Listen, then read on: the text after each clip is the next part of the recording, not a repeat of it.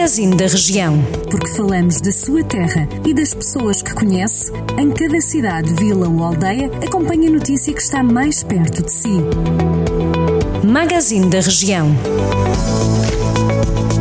Começamos por Armamar, que passa a ter assegurado o apoio de proximidade às vítimas de violência doméstica, numa parceria entre a Câmara Municipal e o Núcleo de Atendimento às Vítimas de Violência Doméstica de Viseu. O objetivo é reforçar as respostas que já existiam. Este apoio de proximidade surge quando os indicadores estatísticos mostram um agravamento das situações de violência doméstica no contexto da pandemia da Covid-19 na região, mas também no país.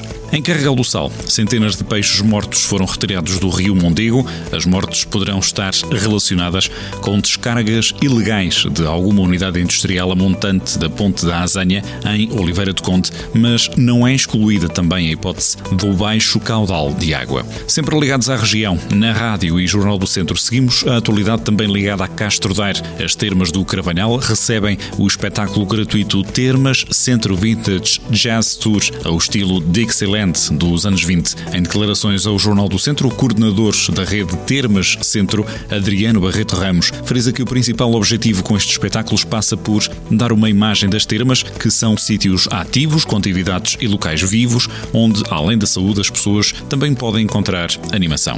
Nestes últimos dias, o Conselho de Penalva do Castelo esteve solidário com a dor da família do jovem que morreu afogado num lago na Suíça, Marcelo Lopes, um jovem da freguesia de Cesures. A família quer realizar as cerimónias fúnebres do jovem na terra natal e para isso precisa que o corpo seja transportado da Suíça para Portugal. Este procedimento pode chegar aos 5 mil euros. A recolha de dinheiro já começou em alguns estabelecimentos comerciais do Conselho de Penalva do Castelo. Já por São Pedro do Sul é o desporto a ser destaque. O Conselho prepara-se para realizar até 13 de setembro o evento Bike Virtual Challenge, a rampa da ladeira. A prova decorre de forma virtual, individual e na via pública, não estando o trânsito cortado nem condicionado durante todo o prazo do desafio, ficando os atletas responsáveis pelo cumprimento de todas as regras de trânsito. Nesta corrida virtual, a idade mínima para a participação é de 16 anos. No final da prova, são premiados os três primeiros classificados de cada categoria